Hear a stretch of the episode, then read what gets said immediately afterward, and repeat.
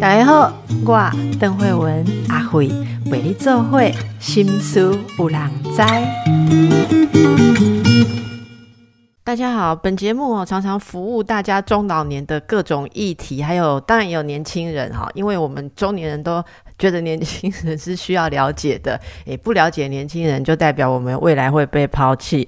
那有一个问题，大家一直很有兴趣，就是所谓的呃。简居族、啃老族这个事情啊，哈，那我们知道之前有很多的专家，特别像是教育的专家，有好几次都跟我们提到，诶，不要给年轻人太大的压力，因为一旦行为很缓了，我们想象未来要怎么活着，有一半以上未来都不适用，所以的，诶，卖口音。阿力，好，不要给他们具体的方向，就是凊彩一杯要暖都要暖哈。但是很多听众朋友听得很激动，特别跟我们阿辉收掉的配吼是会足激动的。因为你都跟你讲，你讲无要紧无要紧，你敢怎样？我就是无要紧二十年哈，啊进在厝诶在冲下哈。所以我们今天请到了大家很信赖的，诶，这个有一定的年资，诶，这社会阅历哈，自己本身也当老爸的，诶，我们最喜欢的马在勤律师，马律师你好，诶，各位听众。大家好，主持人，大家好。啊，你对这个问题有感受吗？简居族、啃老族，这这个有两个层面啊，一个层面家庭层面啊，另外一个是社会层面。我先讲这个家庭的层面。我们常常会怪罪小孩子长大赖在家里面不出去，但是我们都忘了，他这个小孩子跟你生活了三十年、二十年，他的一切的行为都是被你养出来的。养小孩嘛，包含他的心态也是你养出来的。那如果他会长成这个样子，绝大部分、绝大部分爸妈在整个养育的过程当中，一定释放出某些讯息，告诉他：啊，其实赖在家也可以。我觉得这个讯息对这一个成长中的小孩，哦，甚至毕业以后的小孩，一个这个样的讯息，对他来说会得到很大的一个。我认为他的启示，或者是他会认为这是我的最后底线。反正没上班，在家里也不错，爸妈也还好。哦，所谓的还好，应该是说爸妈对他的期待，跟他这个自己对自己的责任，这两个之间互相的互相的交叠哦，他不知道用哪一个做标准。像小孩子，如果我们常常很给小孩子很大的压力。但是又同时给他很大的资源，压力就是你要怎么样你考第一名，如何如何。但是当他没有达到这样的标准的时候，不会告诉他你要为你自己的未来负责任。那台湾的父母亲通常都会说你要为你的未来负责任。我认为这都是个名词，绝对不是动词。这句话要把它变成动词的很少。我遇到过的家长基本上都是嘴巴很凶，哎，你要为你自己负责任哦，哦，但是真正做到让他说你要出去吃自己，你要对你的行为负一定责任的时候，通常这个部分心就会比较软。哎，马丽，我我非常同意你，那我想请你啊，把家长们常常不自觉的这些释放出这些意念或讯号，我们举几个例子来讲，例如了哦。很多家长不知道，我其实给了孩子吃家里就可以，或吃家里也可以的想法。我我自己看过一个例子啊，有人跟我讲，他为什么后来都在吃家里呢？因为他不管做什么工作，他爸看到他的薪水条就说：“阿甘安内哦，好，那意思就是说，你整天在外面搞，只有这样哦。”啊，那你还不如在家里面带我们两个负责看医生跟复健，那这不就是一个讯息吗？好，那但是大家不知道，大家不觉得这是一个讯息，造成他的小孩决定赖在家里呢？还有没有很多？你你可不可以用例子告诉我们说，这些给小孩说你你可以吃家里的讯息是什么？哎，我我举个例子啦，譬如说你刚刚主持人刚提到的。带诶，你在外面上班上这个费用，那回到家还不如如何如何？其实我觉得这个观念基本上是用价格在衡量啊。我的小孩子到底应该有得到多大的利润才值得他付出？可是这个东西其实是家长自己以他的经济能力在衡量。那你看这个不由自主的就释放出啊，我们家其实也不缺你出去赚一份钱。哦，来来维持家计。那我们家也可以养活的你。其实这样的一个行为就已经释放出两大讯息了：处理不强啊，啊，我嘛起力起也气。那你就会让这样子一个小孩子得到这样讯息以后，他会觉得我为什么要努力？我为什么要负责？甚至他不认为我的人生有什么好负责的？父母亲都帮我付光啦。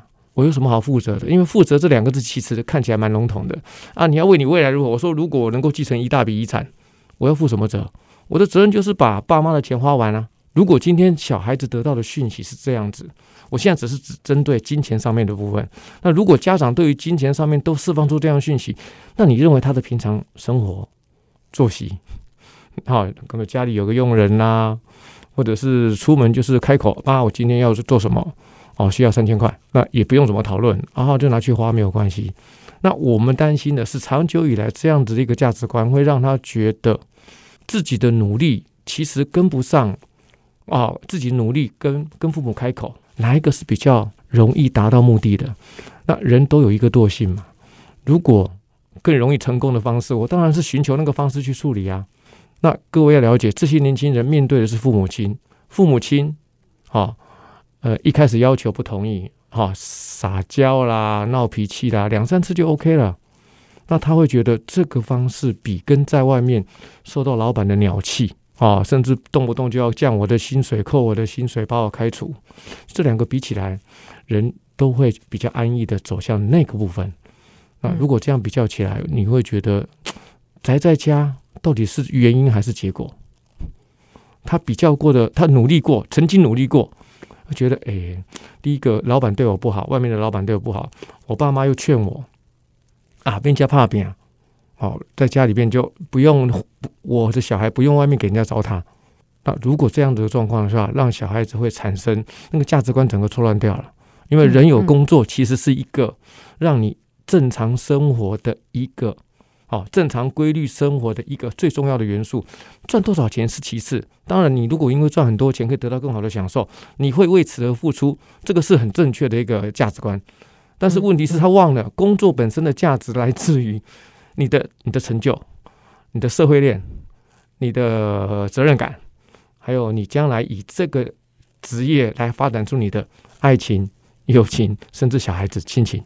那以职业来发展出爱情哦，当然了，我一定的想法，那一定的。我我因为你在家里面宅在家，唯一的爱情是网络吧？哎，你你你讲了一个很妙的点呢，对不对？你没有真实的社会网络，你没有在职场，你要去哪里遇见所谓正常交往的人嘛？对不对？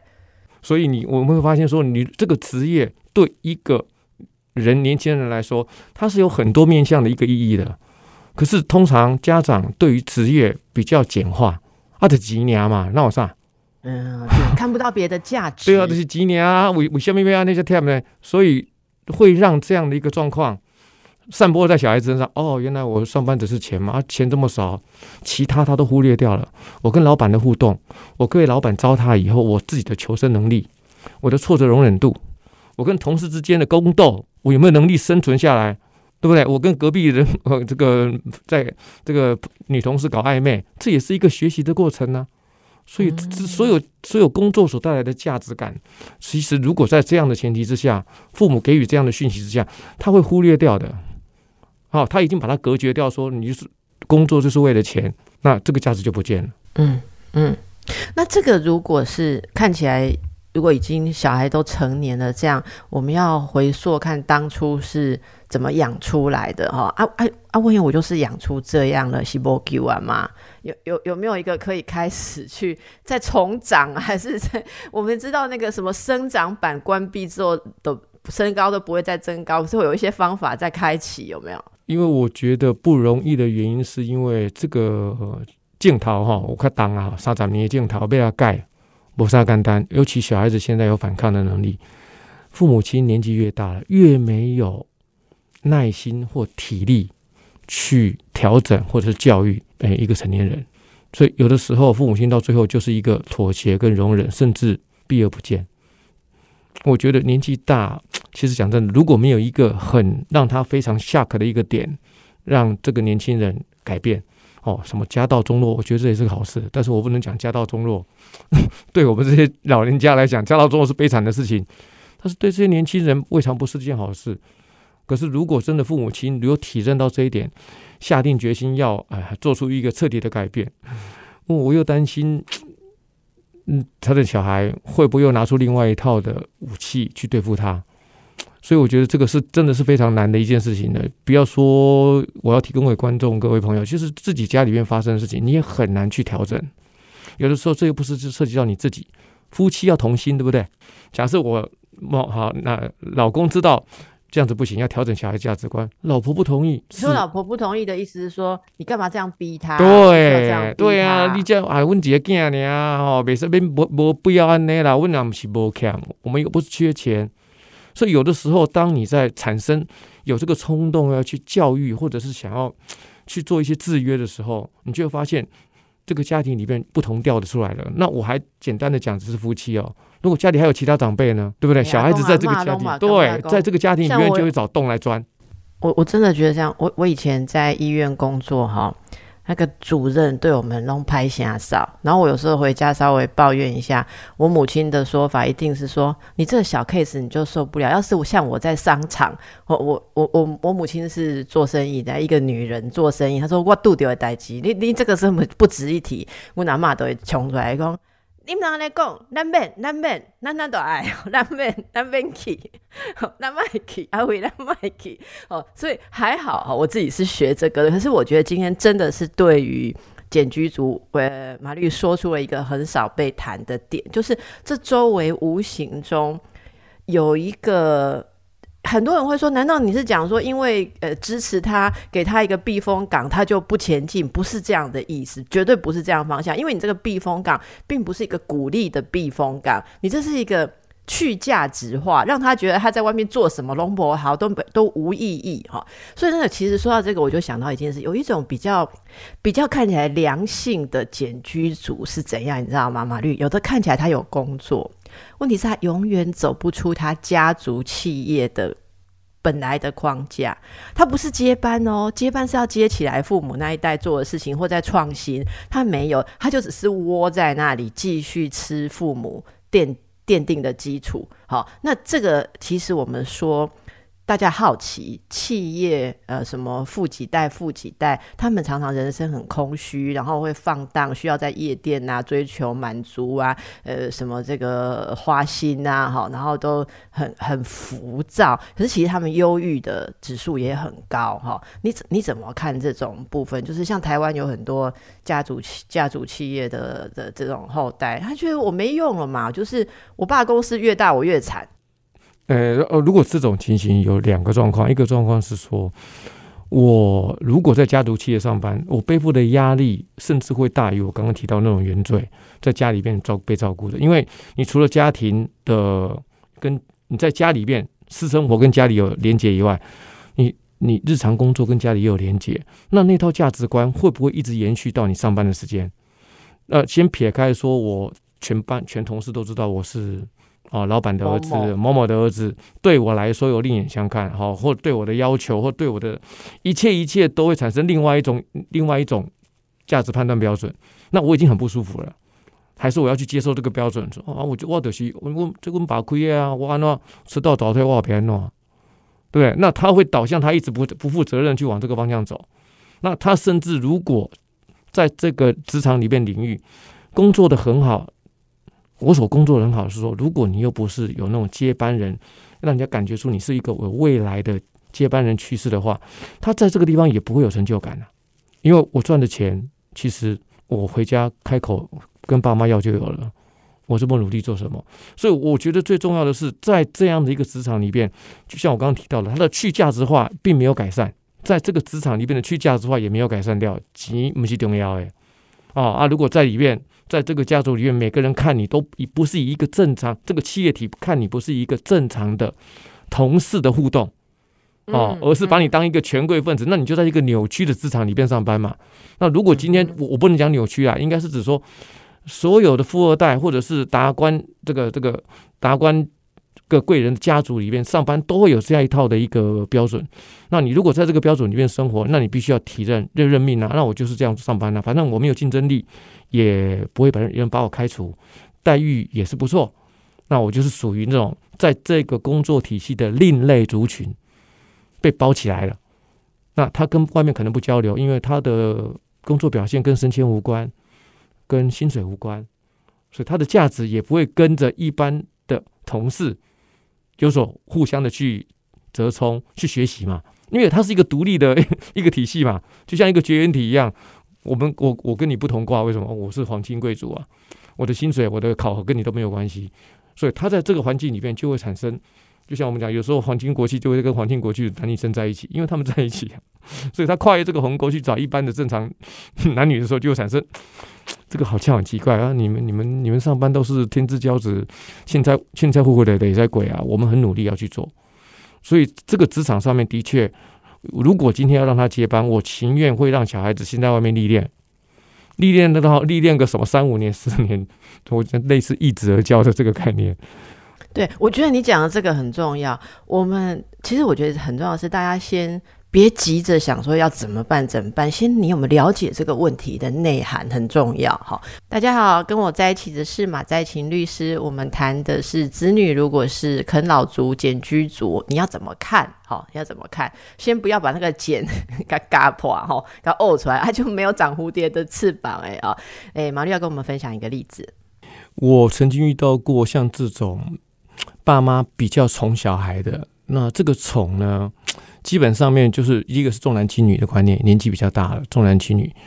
然后呢，希望他能够将来，诶，就是旁道了哈，就是类似要去家族就是靠他了啦哈。他是唯一的唯一的男生嘛，所以呢，小时候就呵护有加了，不管这惹什么样的事情呢，都会帮他去处理。那在这样的一个教育价值下面呢，啊，嗯，从小到大就惹是生非。那一直到五十岁娶老婆生小孩。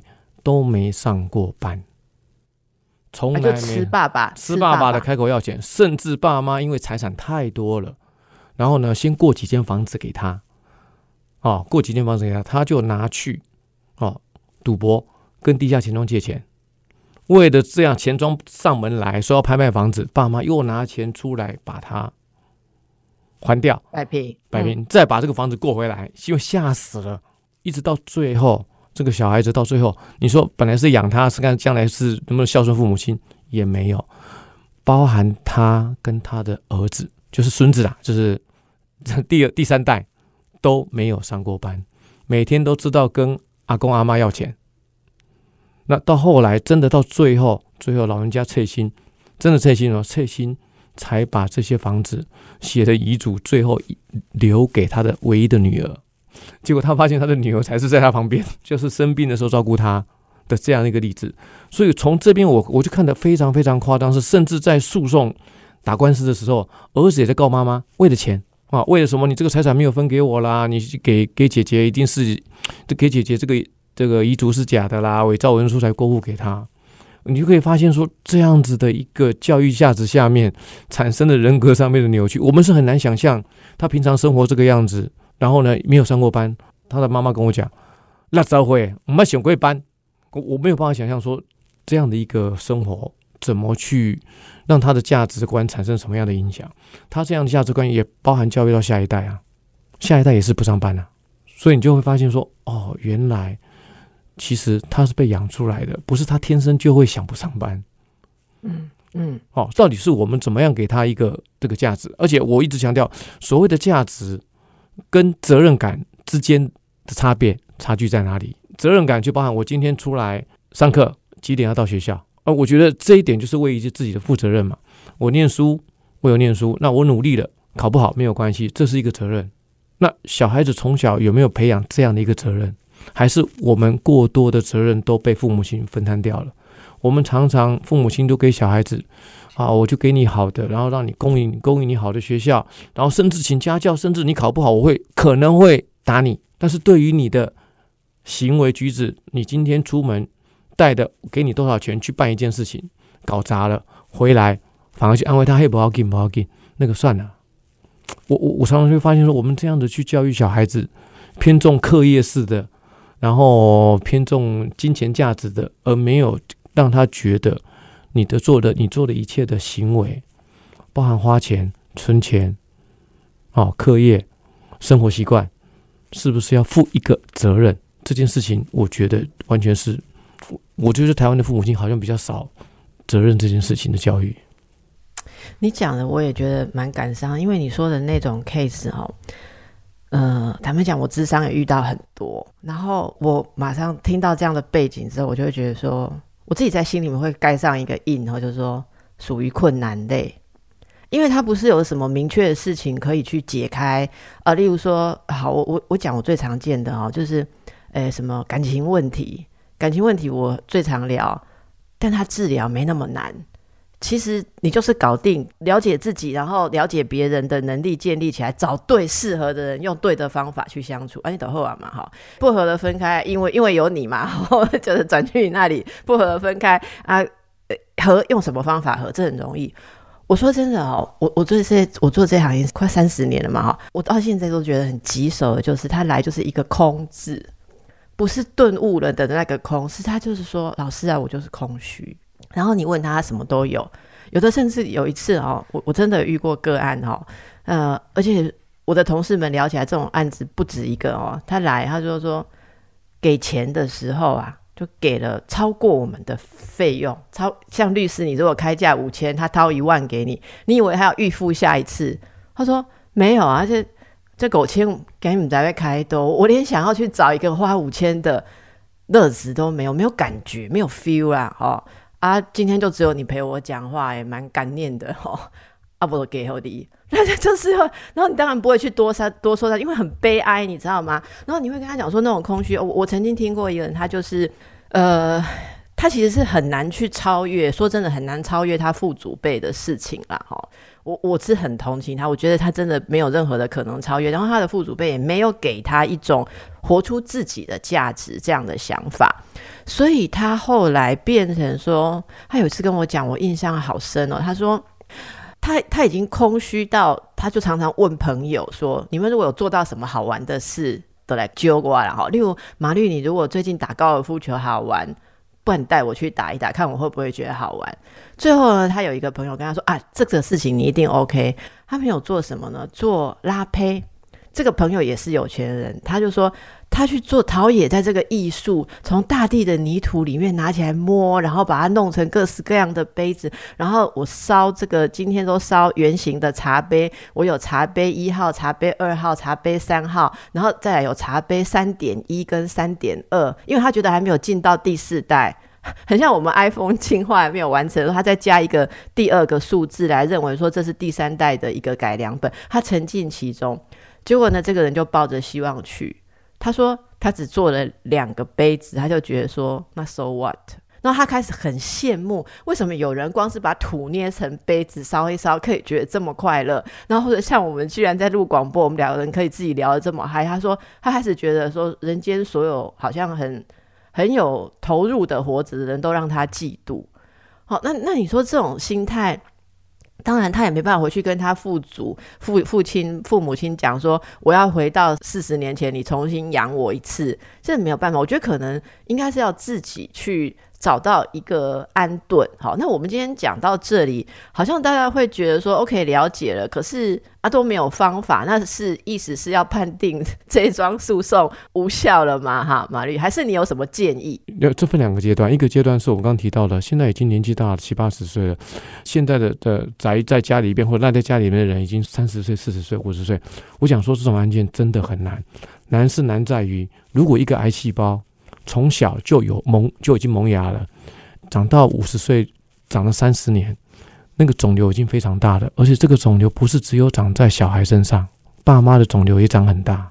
所以就像你讲，你要去治伤，我说你们两个都有肿瘤嘞，我要怎么割才能让你们回到原来的样子？难是难在这样，彼此又是一个亲情关系，又不可以让人说我海共，你今晚还去分开住，各住各的，生活习惯、金钱东博高差，会不会活出一个新的自己？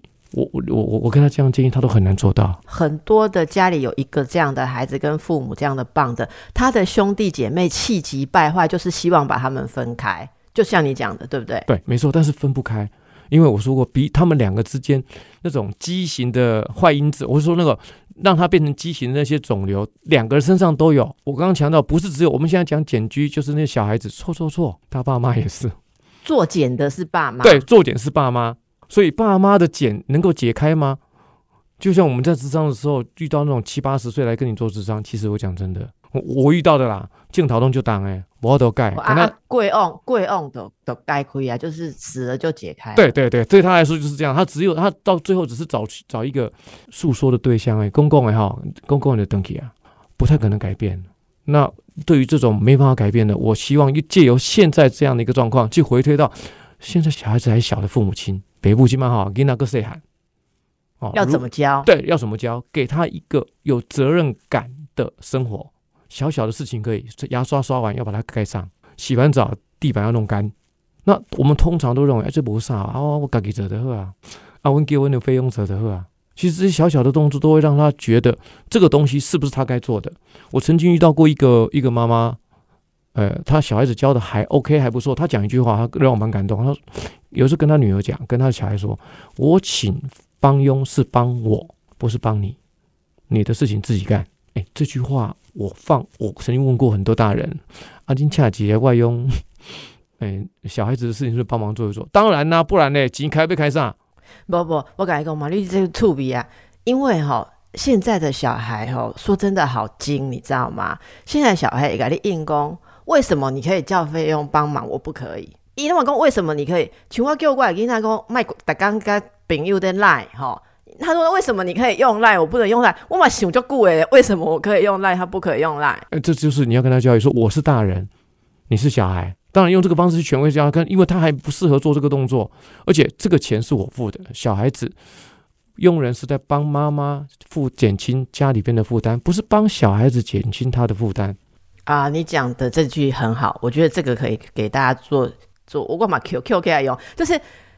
他是在减轻我们家庭负担，他不是在减少你。例如在学习、你自己成长里面，这些都是你的机会，甚至小孩子的私生活的一些个人的习卫生习惯，不是靠他去解决的。那不然你以后长大还要带着费用出去大学吗？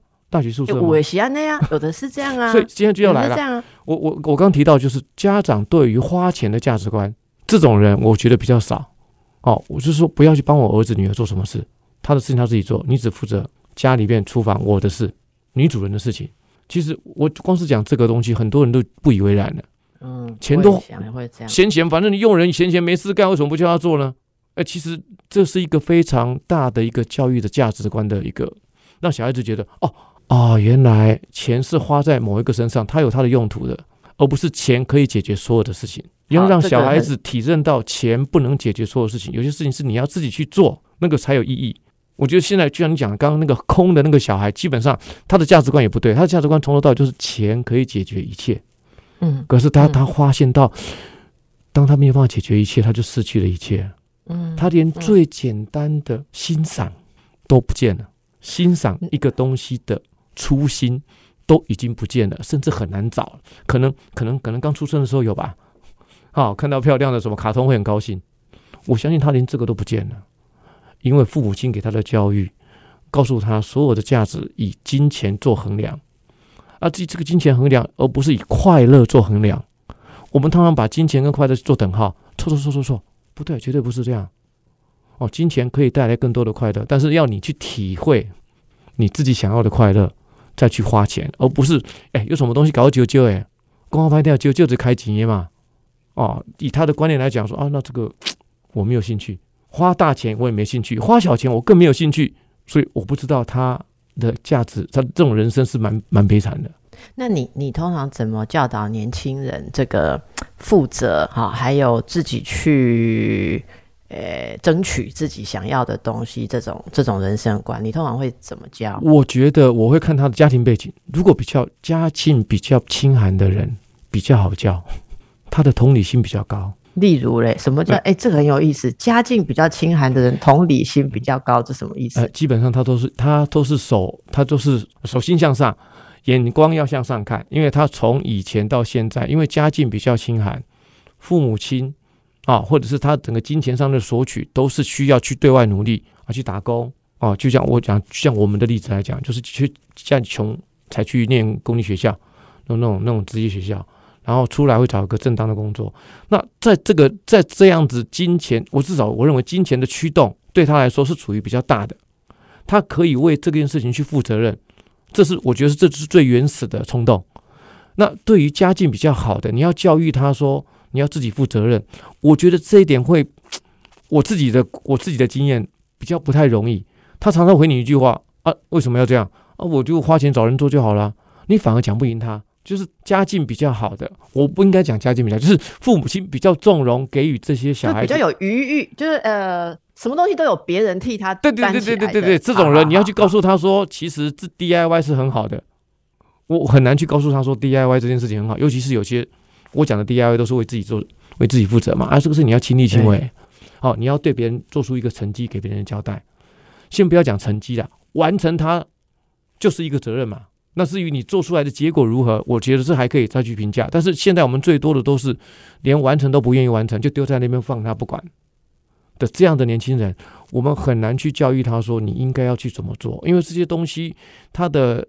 到职场上面，或者是人跟人之间的互相交往过程中，有没有责任感这件事情，很多东西都是在他小时候整个成长环境就已经塑形成功啊。除非他有一个很大的一个变化，我遇到过一些变化，就是遇到一些贵人啊，启发了他，从此以后我要认真努力，啊，为我的人生负责。啊，通常这样子的人才有可能启发。那现在的年轻人，我只能跟劝告他们说，如果一件事情你完成啊，交代你的事情你完成，这就 OK 了。好，要把它完成，然后对自自己、对别人赋交予你的工作去负责。我觉得这一点，呃，很多人都是被迫，或者是心不甘情不愿去做这件事情。如果你的出发点是基于被迫，或者是心不甘情不愿去做，很难去体会到说一个一个有责任感的人得到了一个成就，因为你你有责任感，你才会被别人尊重。那这个的连结性，我觉得在他在这样的一个家庭里边教育出的小孩，不太容易得到他的连接。对，没错。好，我们让大家诶再更进一步看一下这个问题的层面。好，日本有一个年轻男子哦，大学毕业之后就宅在家不工作。沉迷在网络虚拟世界，有一天无意中哦，他在家里面，可能可以电脑不电那些哪去用到父母的电脑哈，然后一打那个 Google，发现之前父母的 Google 记录里面哦，父母都在搜寻孩子教育不顺利，大学生儿子无业，每天家中蹲。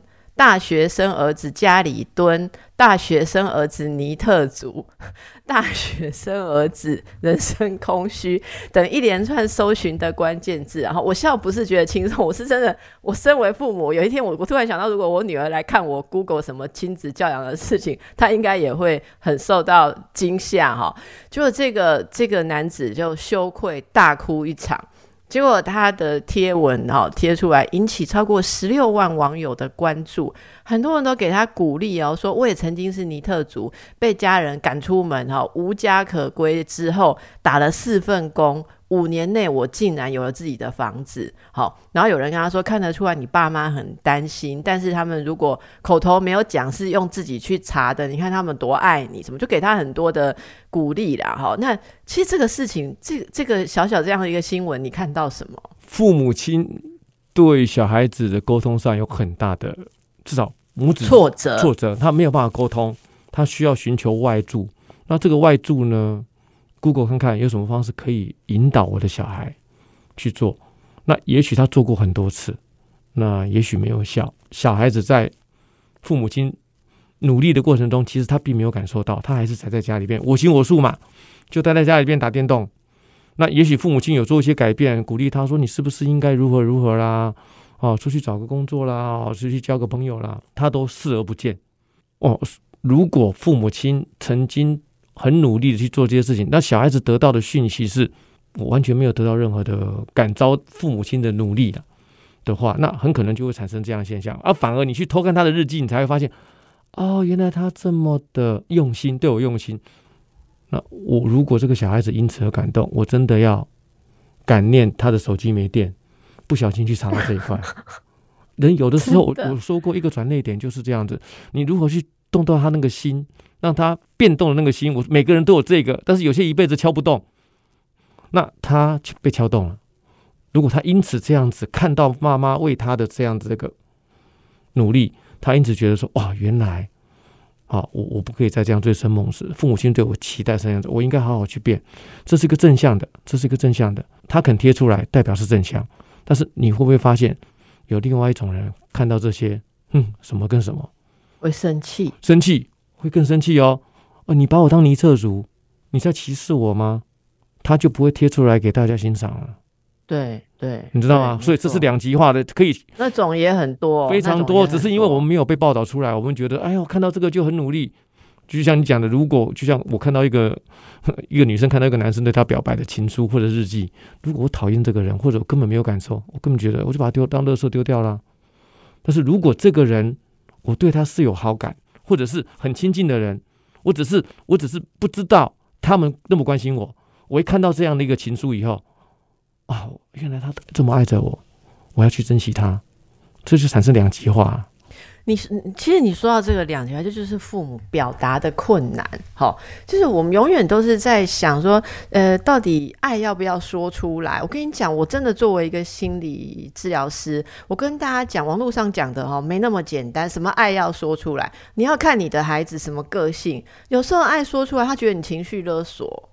还有，你也不自觉自己说的方式，还有说的时候背后的动机。有时候你说爱就是想要勒索，可是有时候你说爱是真的想要放对方自由，叫他不用顾虑你，这是完全不一样的事情，要充分的自觉了哈。好，那你你讲这个，我我刚刚已经我们已经听到说，例如那个这个跟父母绑在一起啃老的人，跟父母之间的关系会让兄弟姐妹困扰嘛？哈，另外还有一种就是伴侣，伴侣。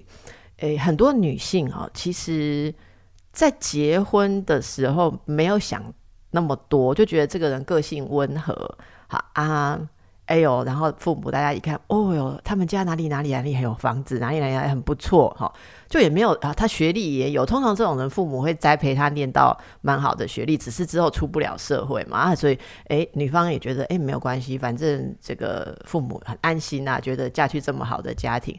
就婚后，常常女性就是这这样子会嫁进去的女性，常常是比较自立，或者说不是来自这么优渥的背景，他们就会开始跨破卡丘，哦，就觉得说你这个人其实就什么什么都不会做，好，就就是躺平，就会在那里。那很多的伴侣就开始说，我有没有办法以伴侣的身份把他拉起来？重生，好，我有看过一些成功的例子，但也有看过失败，最后甚至只好心碎离开。